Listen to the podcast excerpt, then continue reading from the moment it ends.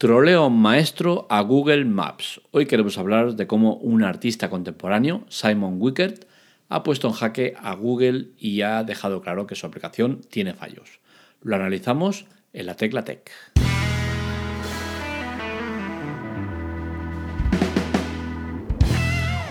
Como digo, este artista se ha dedicado a pasearse por las calles de Berlín con un carrito donde transportaba 99 móviles que había adquirido de segunda mano.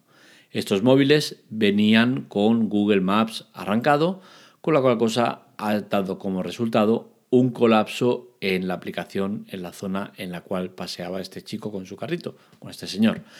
¿Cómo ha pasado eso? Pues yo entiendo que seguramente esos 99 teléfonos iban cada uno con una cuenta de usuario diferente, porque entiendo que si tú arrancas los 99 teléfonos con la misma cuenta de usuario, eh, Google debería entender de que es la misma y de que ahí no hay error posible.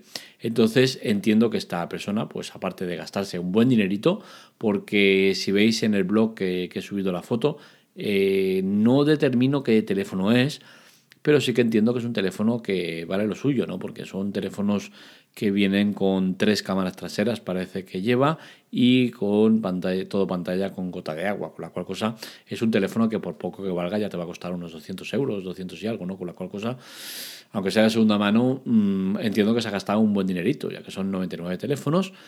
Y es eso, aparte entiendo que también que, este hombre eh, ha metido una cuenta en cada teléfono. No es difícil conseguir 99 cuentas de Google, aunque no las tengas, las puedes hacer, no hay ningún problema, pero hay un trabajo detrás, ¿no? Y bueno, hay que agradecerle a este artista, sobre todo la repercusión que ha tenido la noticia, porque es una noticia novedosa, nadie antes al parecer la había hecho. Entonces, es una cosa que además es graciosa, eh, no es eh, una cosa que afecta a nadie, más allá del de, honor de la empresa como viendo que, les han troleado de mala manera, ¿no? Eh, para ello, como digo, eh, los 99 teléfonos estaban con Google Maps y este hombre los ha metido en el carrito y ha ido caminando por, la, por las calles de Berlín.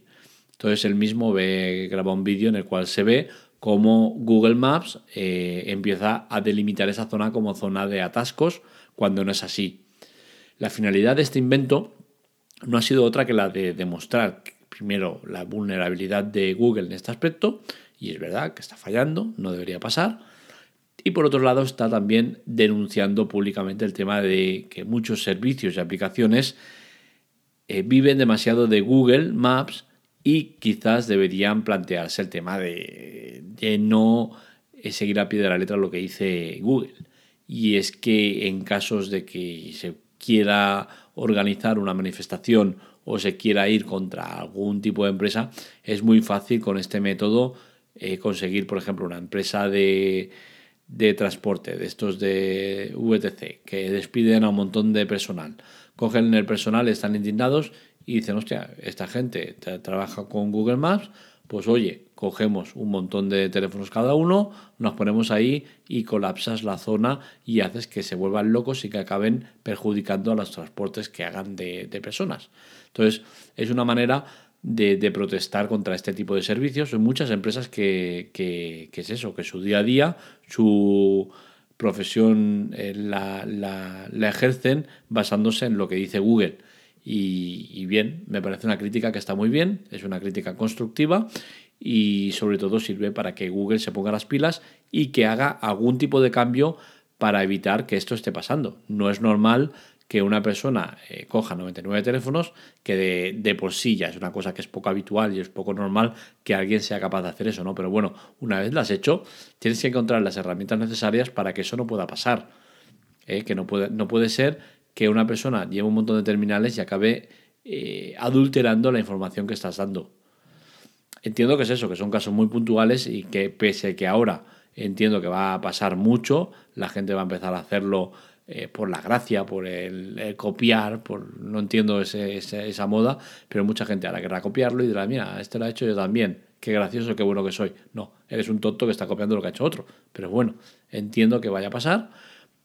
Y ahora llevaremos unas semanas que serán complicadas, con la cual cosa Google entiendo que debería poner tierra de por medio y debería buscar una solución rápida a este problema eh, porque es real, existe y se puede dar en muchos casos. Veremos a dónde llega la cosa, ¿no? Yo entiendo de que Google es lo suficientemente fuerte, potente y hábil para conseguir eh, que esto no se siga produciendo o que encuentre una solución para que los datos sean precisos en caso de que alguien quiera boicotear la aplicación. Porque al final es eso. Eh, estamos ante alguien que ha boicoteado la, aplicación y tú como empresa que das ese servicio tienes que encontrar o tener las herramientas para evitar que esto pase. Ya os digo, es un caso muy extremo y es un caso que no se tiene que dar. No tenéis que dejar ahora de usar Google por, este tema, ¿vale? No, no creo que sea necesario. No creo que vaya a ser peligroso o importante los conflictos que vayan a haber al respecto. Pero sí que es una cosa que sepáis que existe una vulnerabilidad, que hay alguien que ha sido más listo que los de Google y la ha detectado, es un poco cafre la, la forma de que lo ha hecho, sí, pero lo ha conseguido, ha demostrado que esto pasa, se ha hecho viral, eh, mucha gente habla de ello y Google ahora tiene que salir al paso y solucionarlo. Ya veremos cómo lo hace. Entonces, eh, la noticia tampoco da mucho de sí, ¿vale? Es, graciosa, como os he dicho, y, es un toque de atención a esta gran empresa, que en este caso es Google, que tiene un error y debe rectificarlo. Hasta aquí el podcast de hoy, espero que os haya gustado. Like, compartir si os gusta para que lleguemos a más gente, cada vez somos más los que escuchan el podcast y sobre todo es importante la lectura.